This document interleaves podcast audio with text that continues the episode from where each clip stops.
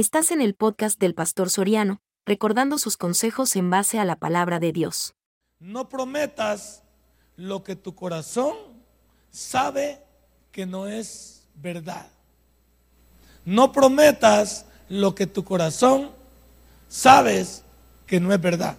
Y esto porque muchos venimos al Señor y cuando tenemos un problema le clamamos a Él y le pedimos que Él nos ayude, que Él nos permita salir de la enfermedad y que nos vamos a portar bien y que ya vas a ver, Señor, te voy a servir y ya vas a ver, Señor, que, que voy a ir más a la iglesia y ya vas a ver, Señor, que una vez te pasa el susto, te pasa la enfermedad, consigues trabajo, Dios te ayuda con tu matrimonio, te olvidas de las promesas. No es solo a ustedes que le pasa, nos pasa a pastores, nos pasa a líderes de la iglesia, que le prometemos a Dios cuando estamos en la angustia y una vez que Dios nos ha contestado, no nos vuelve a ver. ¿Por qué? Si yo le tengo noticia, no es la única vez que vamos a necesitar de Dios. Yo no solo voy a necesitar de Dios o necesité de Dios en el tumor, en el tratamiento he necesitado de Dios, en el área financiera para cubrir las cosas, he necesitado de Dios. Y voy a seguir necesitando de Dios en la vigilancia. Y posiblemente eh, venga otra enfermedad. Dios no lo quiera, pero puede venir porque estamos envejeciendo, estamos caminando hacia la vejez y el cuerpo está muriendo. Voy a necesitar de Dios. Voy a necesitar de Dios con mis hijos. Voy a necesitar de Dios con mi matrimonio. Entonces, en este mundo la de nunca terminar. Significa que si no estamos tomados de la mano de Dios, ¿a dónde vamos? A Dios no se le necesita solo una vez. A Dios se le necesita siempre. De ahí que la Biblia, basada en eso, dice en Tesalonicenses, orar sin.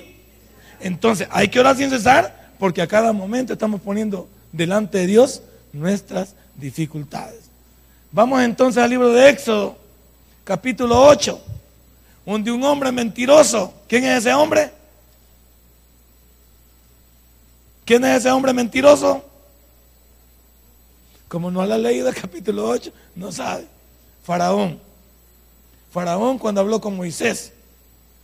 Porque este hombre es bien malacate, como algunos de nosotros.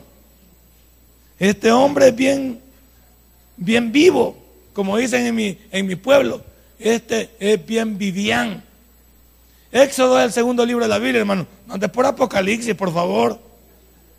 Algunos andan por los salmos. Por Dios, mi hermano. Eso significa que usted la Biblia solo la trae a pasear. Y cuando llega a casa, le esconde. Este hombre, Faraón, era un gran vivián, como algunos de nosotros. Llama a Moisés para que le ayude con un problema de una plaga y le promete algo. Pero a la hora de los cubos, no, no hizo lo que le prometió a Dios. Pero por eso Dios le tenía más plagas y la destrucción completa de su familia. Vamos allá, a 8, 8 del libro de Éxodo. ¿Lo tiene? Mire este, mire este malacate. Entonces Faraón llamó a Moisés y a Aarón y les dijo, ¿qué les dijo? Orad a Jehová para que quite las ranas de mí y de mi, y de mi pueblo y dejaré a tu pueblo para que ofrezca sacrificio a Jehová. Y dijo Moisés a Faraón, dígnate indicarme cuándo debo orar por ti, por tus siervos y por tu pueblo, para que las ranas sean quitadas de ti y de tus casas y que solamente se queden en el río. Y él dijo, mañana. Y Moisés respondió, se hará conforme a tu palabra, para que conozcas que no hay como Jehová nuestro Dios y las ranas irán de ti y de tus casas, de tus siervos, de tu pueblo, y solamente se quedarán en el río. Padre y buen Dios, te doy gracias. Te doy gracias porque no vamos a ser como Faraón, mentirosos. Porque no vamos a ser como Faraón, necesitados de un día. Nosotros los cristianos vamos a mostrar gratitud, agradecimiento, amor y también ese valor para decir, mi Dios tanto que ha hecho en mí y yo tampoco que puedo hacer por Él. Gracias, mi Dios, por todo. Regálanos un milagro y permítenos que podamos llegar a la cúspide de nuestras necesidades satisfechas. En el nombre de Cristo Jesús he orado. Amén y amén. Hermano, si Faraón necesitaba mandar a llamar a Aarón y a Moisés para que intercedieran por él delante de Dios, yo le pregunto a usted aquí en esta noche, ¿qué necesita usted que Dios haga por su vida esta misma noche? Todos necesitamos algo, tal vez uno muy mínimo, tal vez otro un poquito complicados y algunos vamos a estar con un super milagro. ¿Qué necesitas esta noche? Y yo te, voy a decir de antemano, la necesidad que, que tú tengas en esta noche, Dios es capaz de ayudarte en ella. Pero tienes que entender que no tenemos que ser igual que Faraón. Venir a Dios solo cuando necesitamos y volver de la espalda cuando Él nos ayuda. Qué difícil es para muchos de nosotros, y me ha pasado a mí, lo digo en primera persona, y pues esto ha pasado muy poco porque yo soy muy hermético para ser amigo de las personas. Yo he tenido muy pocos amigos, pero la verdad, hay amigos que solo se les ve solo cuando uno está en un formato en el cual ellos se puedan beneficiar de uno. Y me ha pasado en, en trabajos que Dios me ha permitido tener buenos, donde las personas lo adulan a uno, donde las personas, todo lo que dice uno es simpático, donde todo lo que hace es bienvenido, donde las personas le dicen a usted, cuando me necesite, búsqueme, para lo que sea, siempre estaré ahí las 24 horas del día. Y cuando uno tiene problemas y marca esos números o busca esas personas, rara vez las encuentra. Y uno se decepciona. ¿Se decepciona por qué? Porque uno confió en esa palabra. Confió en eso que le prometieron. Y uno se siente decepcionado. Bueno, voy a decir algo. Para los que somos de carácter fuerte, no nos importa mucho. Nos reponemos rápido. Pero para personas de carácter débil, de carácter así, que de esos que se ahogan en un vaso de agua, se ahorcan. A nosotros, yo soy una de las personas cuerudas. Soy una persona que no me asusta mucho las cosas que suceden en mi alrededor. Siempre me curo, me protejo, pero no me, me afecta en un ratito. Pero me sobrepongo. Dios no es como yo. Ni, Dios ni saca cuentas de quienes les han fallado. Dios ni, ni nos toma en cuenta muchas veces las cosas que hacemos porque entiende que somos un montón de gente que prometemos y no cumplimos. Porque si Dios nos pagara de acuerdo a cómo nos comportamos, hoy mismo estaríamos muertos. Hoy mismo nos teníamos que haber ido.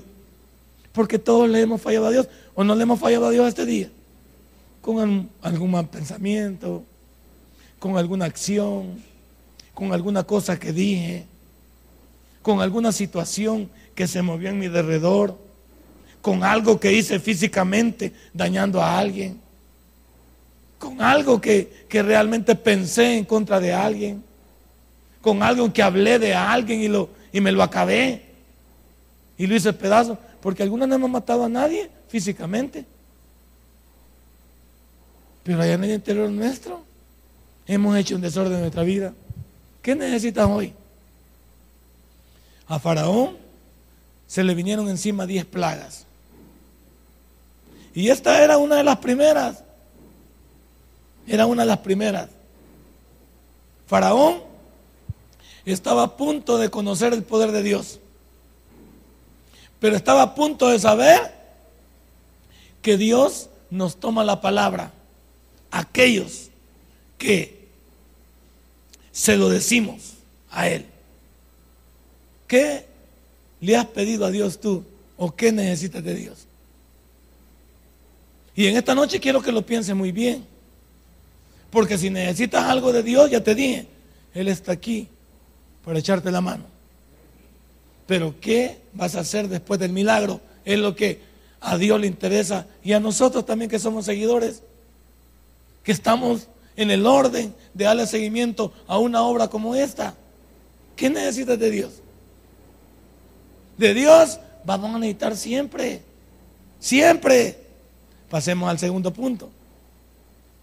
¿Por qué necesitas que otros pidan por ti si tú tienes vía libre para ir con Dios?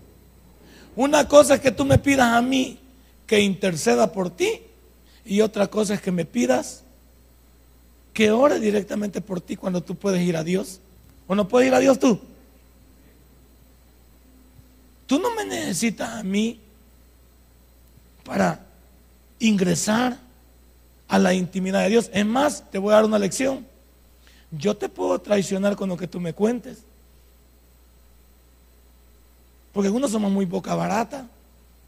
Te puedo traicionar contando tu problema o diciéndole a otros lo que te pasa para que otros solo digan, pobrecita de hermano, pobrecita de hermana, ¿y por qué le va mal? Quizás está en pecado.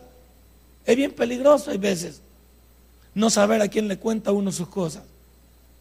Pues yo le decía a un hermano, creo en una consejería hace unos dos años, hermano, para ustedes, pues tienen a quién acudir después de Dios a un pastor tal vez. Y si el pastor está acuerdo, ustedes están seguros en lo que piden al pastor que ore y que él les ayude a interceder por Dios, estamos bien. Pero le, le decía a esta persona, ¿y yo a quién voy? ¿Y yo a quién voy? Yo no puedo ir ni siquiera con mi esposa a contarle de todas las cosas que pasan aquí, porque a mi esposa o le puedo bajar la fe, o los puedo poner en contra de ustedes, porque ella también es humano, al saber que ustedes me confiaron un problema a mí y yo voy con ella. No, no tiene. Y es mi esposa. En, en, mis, en mis cosas ministeriales, nadie se involucra. ¿Lo oye bien? Nadie. Porque es una cosa delicada.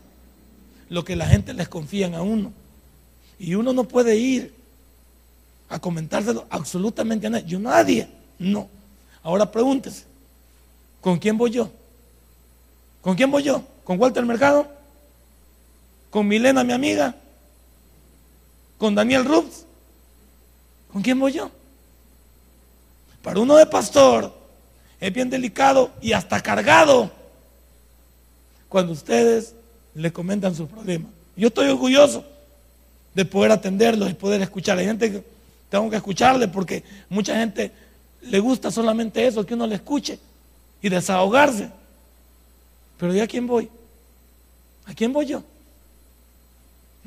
Yo tengo que ir directamente a Dios porque es el único que me puede guardar los secretos, que me puede guardar las espaldas y que nos puede guardar las cosas que ustedes me confían a mí. Aquí Faraón, ¿a quién mandó a llamar? A Aarón y a Moisés. Pues él sabía que él mismo no estaba capacitado para ir a Dios, pero tiene un inconverso y no podía ir directamente a Dios. En cambio, Moisés y Aarón era como usted y yo. Tenemos libre acceso a Dios. ¿O no tenemos libre acceso a Dios? Sí. Y todo lo que pidieras al Padre en mi nombre, yo lo haré. Solo tienes que ir en el nombre de Jesús. Solo tienes que doblar tus rodillas. Y el que viene a mí, yo no le echo fuera. Ahí está. Cada uno de nosotros puede ir directamente. Tú no necesitas a nadie. Solo doblar tus rodillas y hablar con aquel que te escucha en lo secreto y te va a recompensar en con, lo que tú necesitas. Y muchos y digo esto porque muchos de nosotros cometemos errores. Cuando tenemos problemas, está bien, no vamos del pastor. Vaya, porque el pastor, pero te equivocas al ir donde personas paganas, amigos que no los conocen muy bien y lo que hacen es delatarte de lo que tú estás pasando. Tus cosas, y especialmente quiero amonestarte, tus cosas, y especialmente las privadas, no se les confían a cualquiera. ¿Entiendes eso? Tus cosas, y especialmente las privadas, no se le cuentan a cualquier loco. No se le cuentan a cualquier desorbitado. Entonces ves que el que mejor te puede guardar los secretos es Dios. Ve a Él. La Biblia dice que tenemos libre acceso a Él. Yo te agradezco que me tengas confianza. Te agradezco y si quieres venir te atiendo.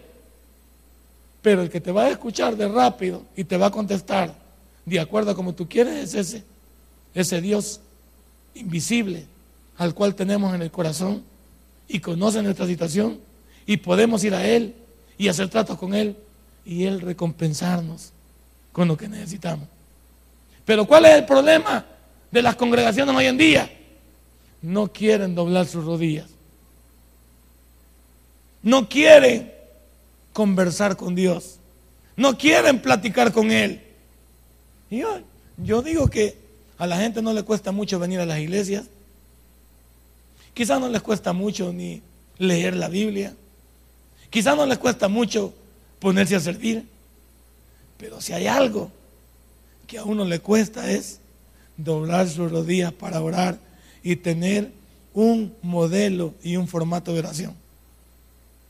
Como estamos en todo el año, vamos a hablar de la oración. Comencemos a hablar con patada al pecho o patada al hígado, va.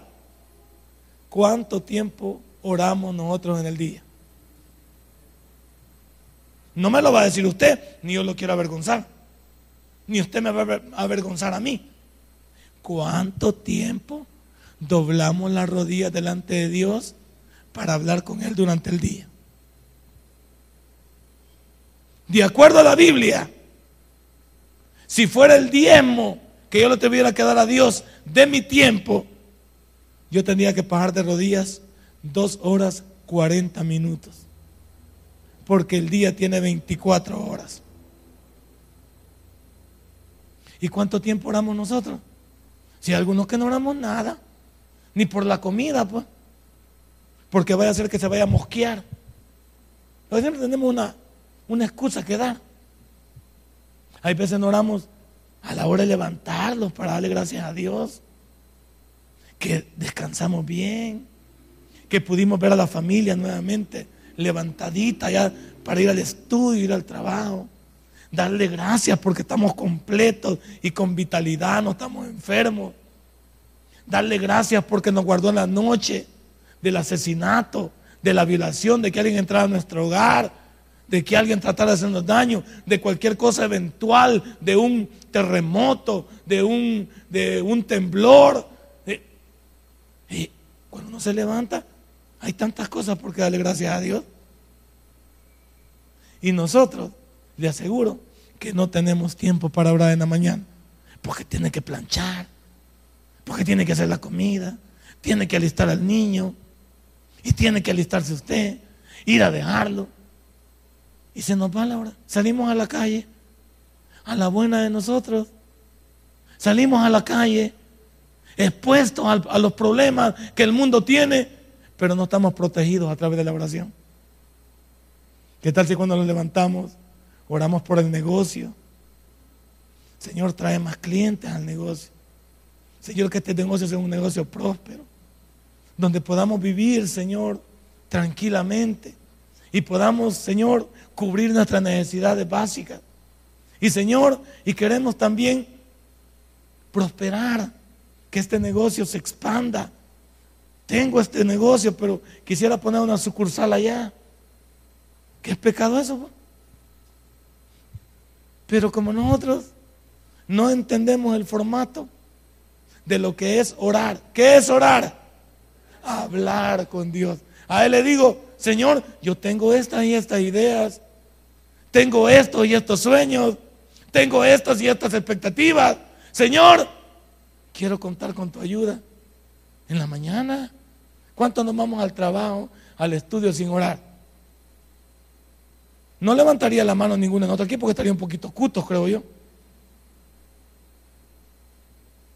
Y pasamos todo el día sin hablar con Él. Pasamos todo el día sin platicar con Él, sin exponerle. ¿Por qué? Estamos en lo cotidiano del mercantilismo, de los negocios, del estudio, de la comida que hay que preparar, la casa que hay que hacer, el trabajo que hay que atender y, esto para acá y para allá, metido en todo, menos en comunicarnos con Dios. Y yo voy a decir algo, no es cierto que Dios es tan lindo, tan lindo, que a pesar de eso, mire cómo nos tiene. Porque hay que ser honestos. Dios es tan lindo que a pesar de que nosotros no hablamos con Él, Él en su misericordia no nos desampara. Ahora piense, ¿qué tal si, si, si tuviéramos la herramienta completa de hablar con Dios? Hablar con Dios. Y hay tanto, pero mire, pero no vaya a pasar algo. A las 10 de la mañana le reportaron a usted que fuera a traer a su niño porque está prendido en fiebre y no saben si es zika, si es dengue, si es chikungunya, pero el niño está prendido en fiebre y hasta está próximo a convulsionar. ¿Y ahí? ¿Qué hacemos ahí? Ahí le pedimos a Dios que nos ayude. Señor, y el Señor dice, pero son las 11 de la mañana. ¿Por qué te tardaste tanto, hijo mío, en venir? Esto se hubiera podido solucionar antes de mandarme el niño para la escuela. Hubieras puesto a tu hijo bajo mi voluntad. Desde ahí sentías que el niño estaba un poquito irritadito y le dijiste, Señor, en tu nombre, que mi niño no tenga absolutamente nada que mi niño pueda ir a la escuela y no, y no tenga yo que salir del trabajo, pedir permiso, salir del negocio, porque mi hijo está así. ¿Qué tal si usted se hubiera adentrado a orar y hablar con Dios? ¿Cómo lo hemos enseñado aquí? Preventivamente. Cuando ya le avisaron que el niño está prendido en fiebre, ¿cómo es la oración? Lamentativamente. Eso es lo que yo vengo a enseñarles aquí a ustedes. Eso es lo que yo vengo a decirles aquí a ustedes. ¿Por qué no nos ahorramos el llanto, el dolor y la angustia de encargarle nuestro día a Dios desde que amanece? Yo desde que oigo que mis hijos están preparando, ya estoy en, en la cama yo. Señor, por Moisés, no voy a tener ningún problema. Señor, te pido Tú sabes cómo estos hipotes de bruscos. Están ahí.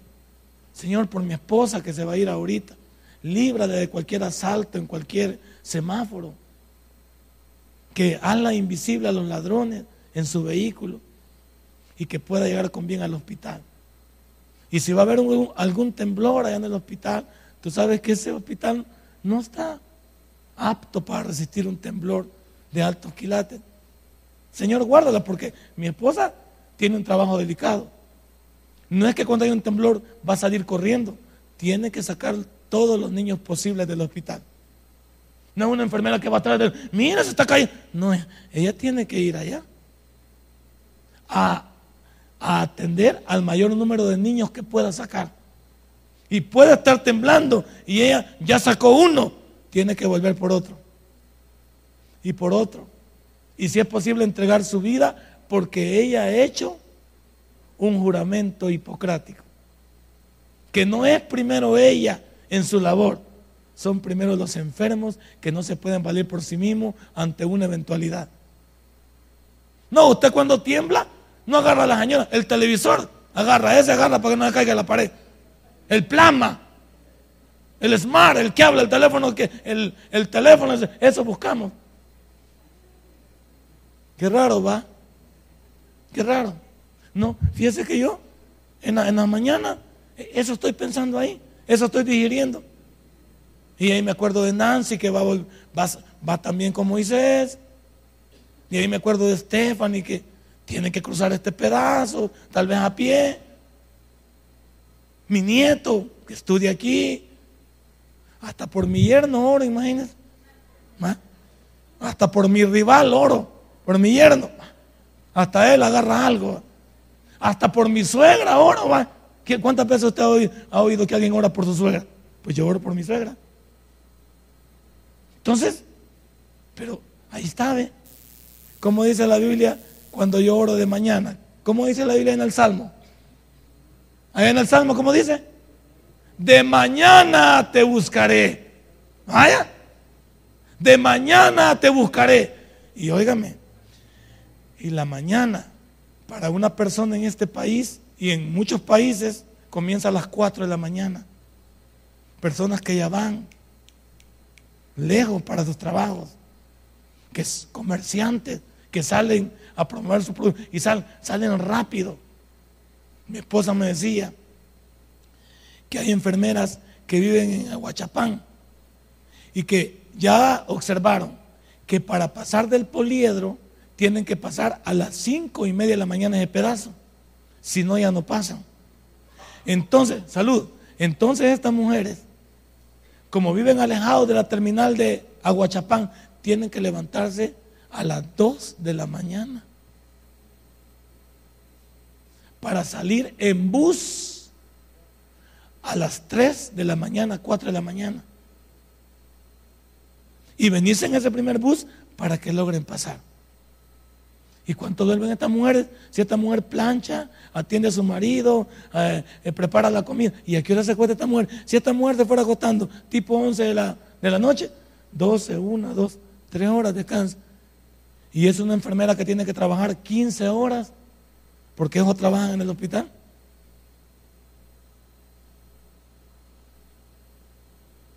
¿Cómo está tu oración? Ya te, ya te pudiste pensar cuántas cosas pasan en nuestra vida y nuestra oración preventiva no está por ningún lado.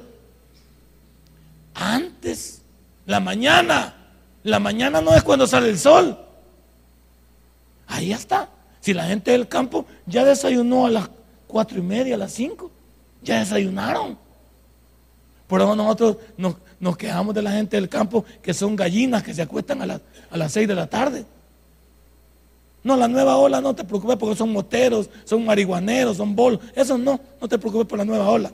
Hablo de los viejos, los que se, por eso duraban más, porque se acostaban temprano. Yo me acuerdo que se acostaban lo más tarde, 7 de la noche. No porque a las 6 ya estaban. Por eso decían, es que los del campo son gallinas. Porque se duermen. No, pero ese se, se acostaba a las 6, 7, porque se levantaba a 3, 4 de la mañana. Y tiene que haber un buen descanso para este cuerpo. Imaginen que ellos que trabajan en el campo y al sol. ¿Cómo van a hacer si no están bien descansados? Se van a estar durmiendo. Tipo chalón que solo se siente y ya está. Yo veo chalón que chalón lo se siente y ya está dormido. Y cuando alguien se sienta y se duerme rápidamente es que está anémico. O tiene principio ya de, ¿cómo se llama esa enfermedad que, que también los mata? ¿Cómo se llama la enfermedad esa? Diabetes. Esa es otra que, esa gente que de repente ya se acaba de sentar y, eh, y usted platicando y piensa que está platicando con alguien, de repente no está hablando con nadie, no que está solo. Faltan las energías, pues. Esa gente que duerme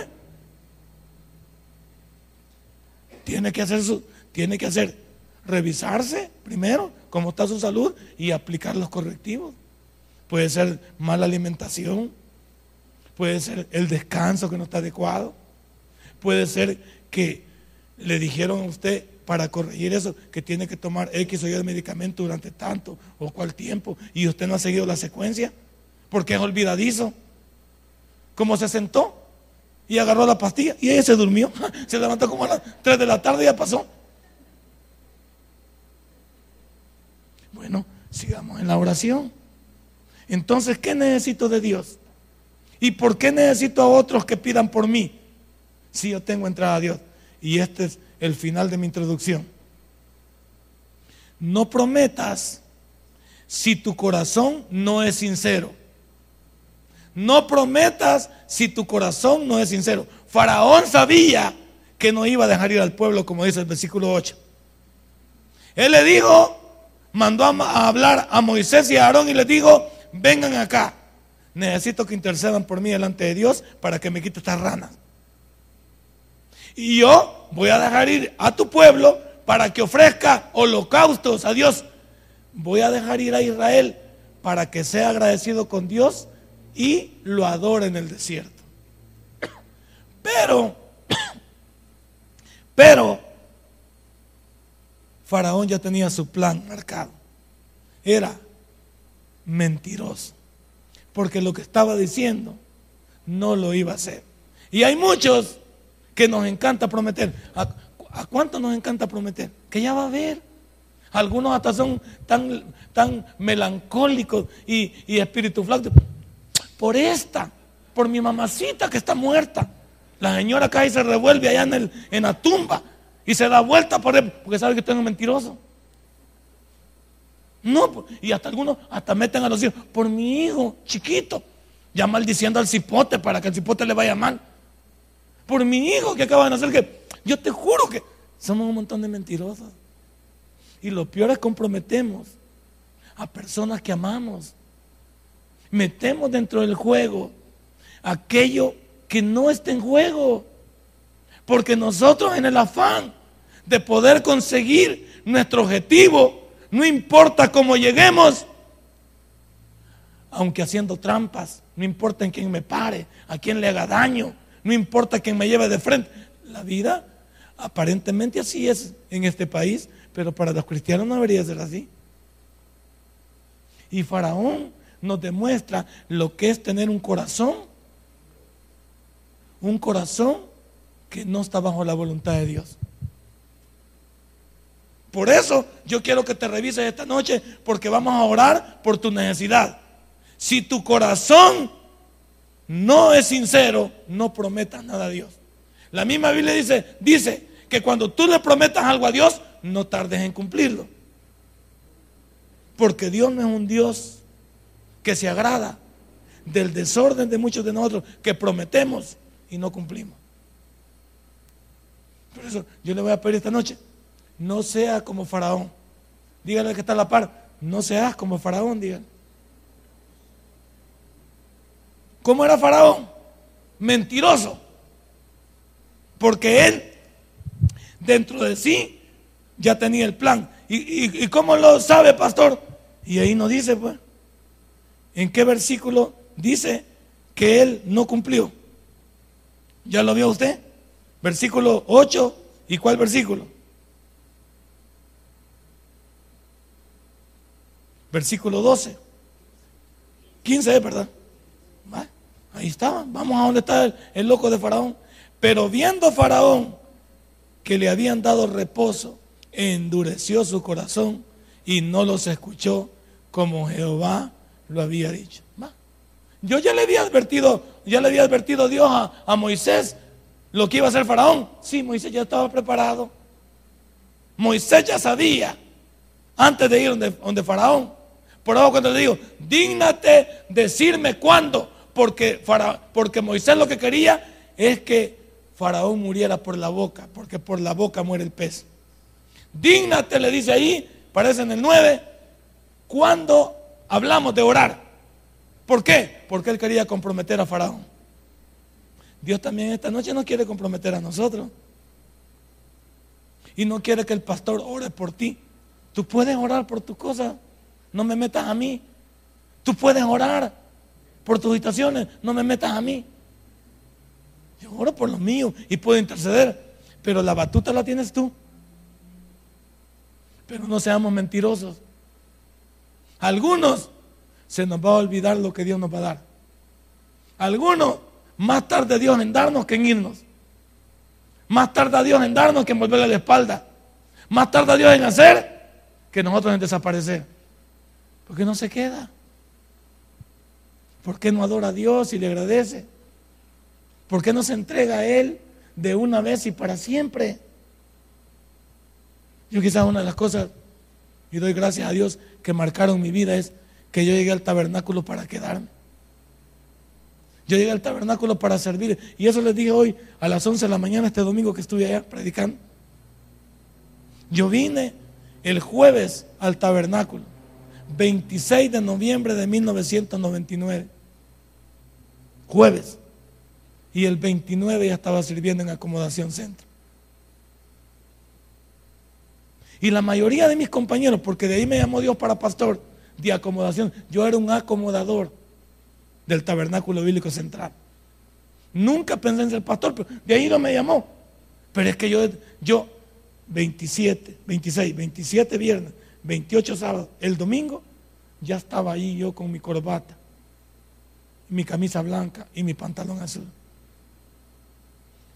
Y claro, eh, era, pues sí, era lógico lo mío estaba destruido, sin familia, sin trabajo, sin dinero, nada. Entonces era lógico que yo venía con un deseo de meterme con Dios para que Él me regresara lo que yo había perdido por mi mala cabeza.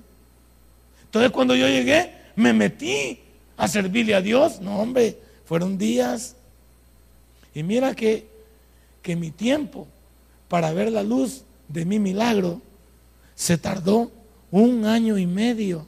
Durante un año y medio yo estuve sirviendo en acomodación y estudiando en, en escuela de laicos, que fue la primera opción que tomé. A pesar de estar fregado, Dios no me había contestado. Un año y medio estuve sirviéndole a Dios sin ver la luz al final del túnel un año y medio queriendo arreglar la familia, un año y medio queriendo conseguir trabajo, sin trabajo, un año y medio alquilando una casa cuando yo tenía una casa donde vivir, un año y medio andar a pata porque no tenía para gasolina para el vehículo, lo tenía parqueado donde alquilaba, pues ¿cómo lo voy a sacar? Y usted sabe caminar a pie, este era lo lindo mío, pero, pero es que por eso creo yo que lo mío está fuera de serie. Me venía a pata desde bosques del bosques de La Paz, enfrente de la Fuerza Aérea, a pie hasta el Tabernáculo Bíblico Central y me regresaba a pie, deseando que alguien en la calle me viera con Biblia y me diera ray. Y llegar allá donde alquilaba el cuarto y no tener que comer. Acostarme porque no tenía nada. Y al día siguiente levantarme a ir a buscar un trabajo, a ver, a ver a quién molestaba. Ahí donde te dije que molestaba a los amigos.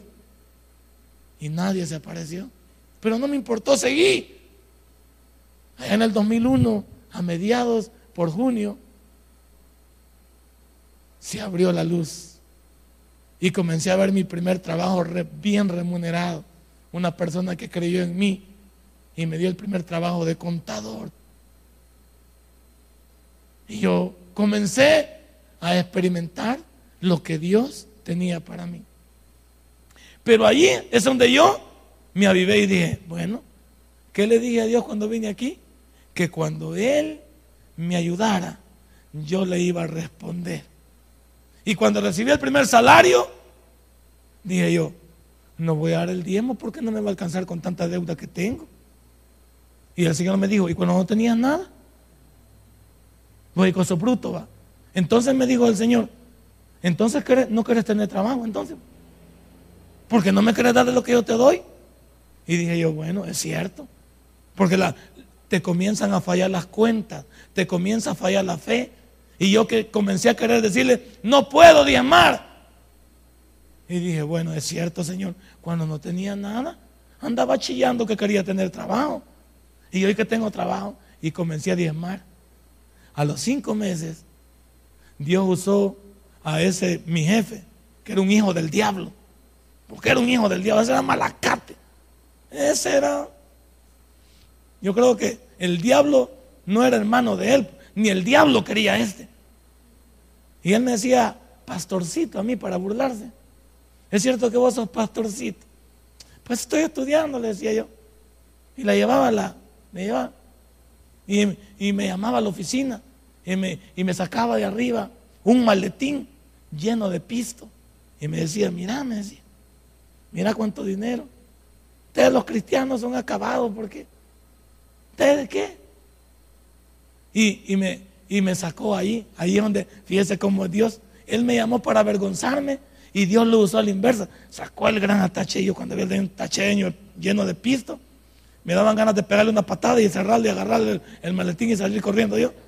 Porque estaba lleno de feria ese maletín. Si lo sacó y le dio vuelta en el escritorio. Y como él tenía cámaras en, toda la, en todo el lugar, porque era familiar de uno de los poderosos de este país en el pasado, me dijo, mira, me dijo. Y, me, y, ahí Dios le tocó el ego ahí. y vos, me dijo de pastorcito, andás con esa babosada de carrito, me dijo. ¿Qué es ese carrito Daxon? ¿Qué año es vos? Me dijo. 1978 le digo. Y esa babosada me dijo a mí. Y me dijo, este, y mira, me dijo, este, vos no sos pastor, pues, y, que, y no que Dios, pues, y andás con esa carajada. Entonces yo me quedé callado. Y él me dijo, quiero que te vayas ahorita para el autolote de mi hermano y escoges un vehículo y te lo tomes y me lo pagues como vos querrás. Él me llamó para, ¿para qué me llamó? Para burlarse de mí. Pero al fondo no. Vine yo y ah, yo dije, brillante, es que viejo se arrepienta, porque este viejo es igual el diablo. Si es que yo agarré rápido y me fui, como el autolote comenzaba, quedaba ya um, como a unos, unas siete cuadras. Y voy y llego y le digo, este don fulano, dice su hermano que me dio un carro de los que está aquí y que yo escoja y que se arregle con él. ¿Te digo eso? Sí. Y como sabían que ellos eran bien panas y andaban en el mismo chamusco de, trucos. Entonces, ah, si mi hermano dice, y yo agarré un Toyota Corolla, 1998, bonito. Entonces, en eso me acordé yo. Y, con esta, estaban buenas las latas, porque las latas que tenía el Daxon todavía aguantaba. Y me acordé que había un hermano que me ayudaba en, en los naranjos porque yo ya era pastor de los naranjos. Y me acordé de que él se iba a pie y le digo, mira, a mí me acaban de regalar un carro. Dicen que lo pague cuando pueda. Así es que yo tengo aquí el pedazo este de lata, que si, que si te ayudamos a pegarle las latas y, y le damos un buen mantenimiento, nunca me ha dejado, le dije yo, porque he ido a los naranjos y he venido. Y no ha pasado nada. No querés venir a traerlo, te lo voy a regalar, le dije. Si a mí me han regalado este, yo te regalo este para que hagamos dupla. Pero, pero había una cosa. Cuando yo iba por los naranjos, todas las veces que iba con mi familia, no cabíamos en el carro. ¿Cuántos, cuántos le metíamos al carro? Iba mi esposa, mis tres hijos que estaban pequeños, iba yo. Y este de la guitarra era mal comido. O sea, era como el cuerpecito de Cisneros, de Rodríguez Cisneros, bien comidito, cholo. Y la esposa también era mal comida también. Eran otros. Y la hija también por el mismo camino. Y nosotros nos lo llevábamos y lo traíamos. ¿Cuántos íbamos en el carro? Íbamos siete personas, perdón, ocho personas. ¿Verdad? Apretaditos ahí. Y una de las cosas que quizás yo toqué el corazón de Dios es que cuando veníamos en la noche, el carro no tenía calefacción y no servía el crico muy bien y, estaba averiado el, el, parabrisas. Entonces yo le decía, cuando venía en las cuestas para venir a salir a Santana, Señor, mira cómo vamos aquí. ¿No crees que nos merecemos y estar en un buen vehículo con calefacción? Ni radio tiene este volado, le decía al Señor, para ir escuchando los signos. Regálanos un carrito, Señor, bueno, para venir todo apretado. Mira estos tres gorditos que llevo aquí. Van sufriendo, Señor. Ellos van sufriendo. Y mi esposa llevaba chineado a Moisés. Hay veces pues metido a la Nancy y, y hasta para mover las velocidades no podía yo porque era bien difícil. Y le digo, Señor. Y él respondió, aquí viene como el faraón que yo me quería comportar. Y le dije, Señor, y cuando tú me des ese carro, ese carro lo voy a poner a tu disposición. Y voy a traer a los hermanos, a los que no pueden venir y vienen de lejos. Les voy a echar la mano. Cuando me dieron el carro, como estaban seminuevos,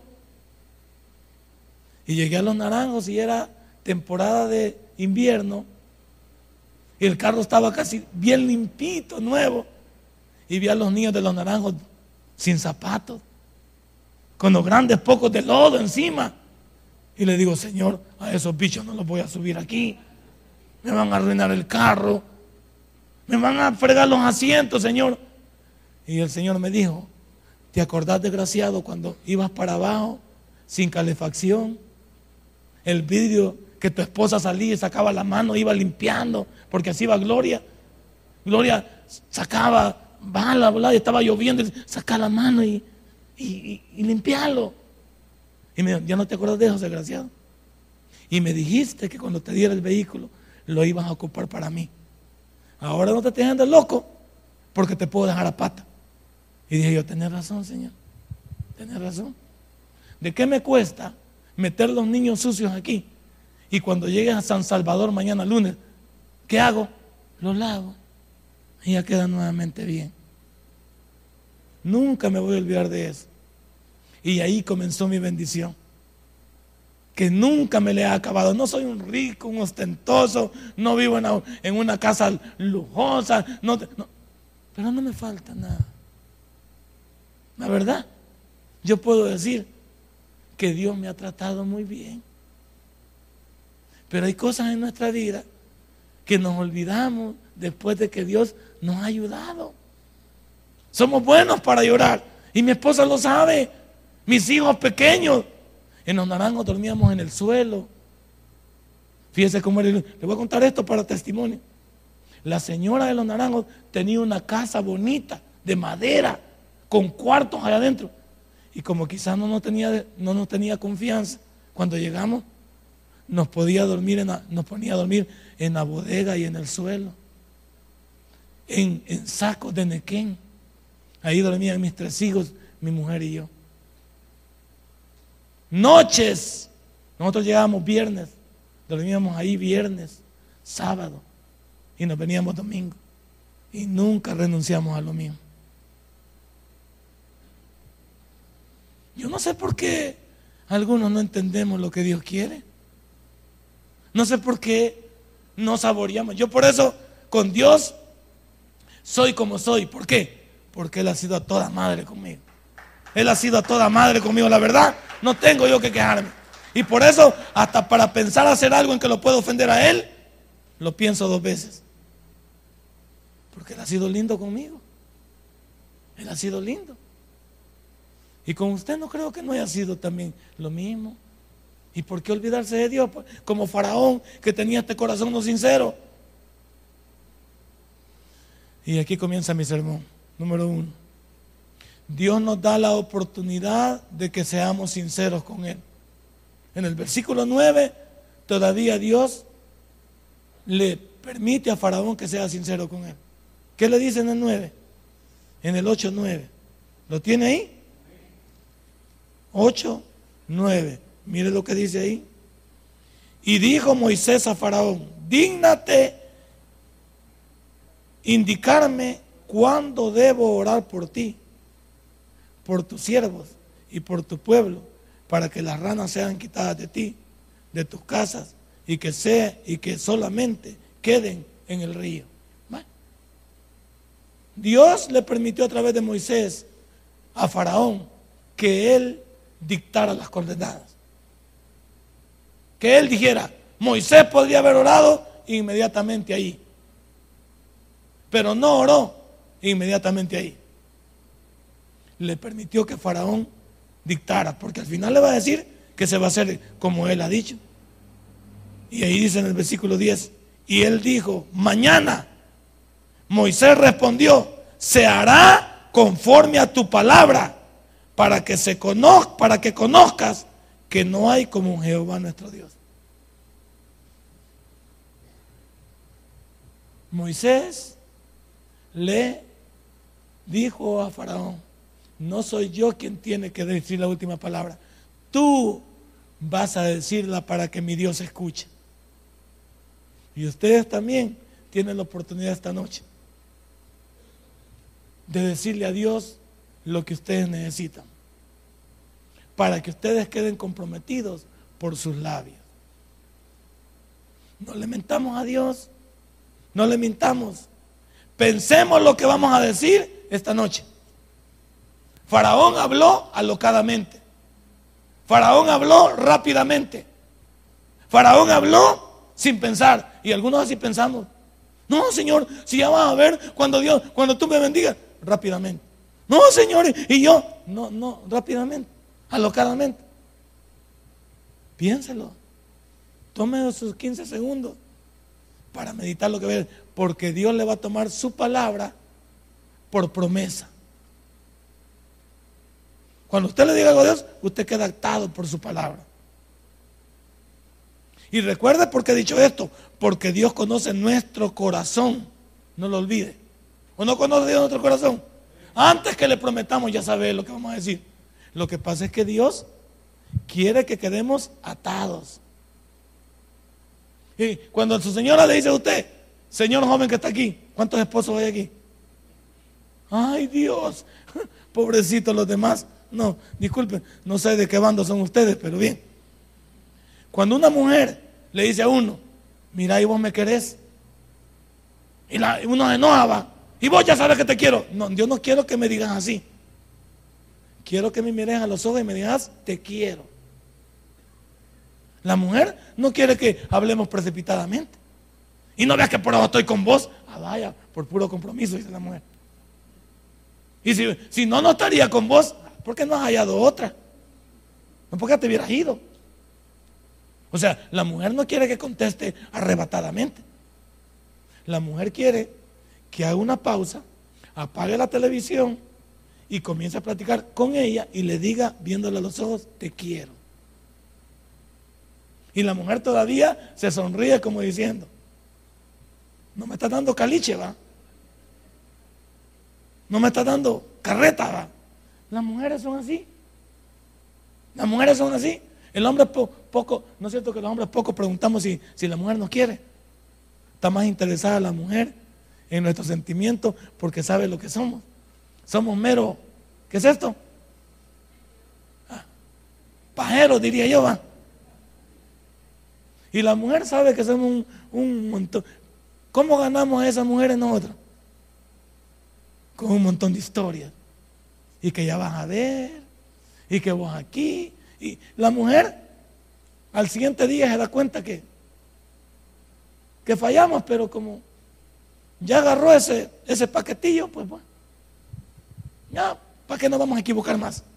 Bueno, dejemos en paz a los hombres porque Solo hombres buenos han venido hoy. Lo, que estaba hablando de ellos son los que no han venido. Entonces Dios conoce nuestro corazón. Y Él lo conoce. Entonces, tenemos que poner atención al pedido de Dios. ¿Qué es poner atención al pedido de Dios? Sepamos lo que vamos a hablar con Él. Y sepamos lo que vamos a pedir. Esta noche He hablado poquito pero sustancioso. Y si le interesa a usted, el sermón se llamó No prometas lo que tu corazón sabe que no es sincero o verdad. Más vale que no prometa y que de repente lo tengamos como alguien que no, no supo decir qué pensaba. Que diga algo y que no logre cumplir. Esta noche Dios nos va a tomar la palabra en la oración. Usted decide si mentirle a usted mismo, porque a Dios no podemos mentirle. Dele un fuerte aplauso a nuestro Dios. Póngase de pie esta noche y vamos a recoger nuestros diezmos y nuestras ofrendas. Vamos a darle a Dios la parte que le corresponde.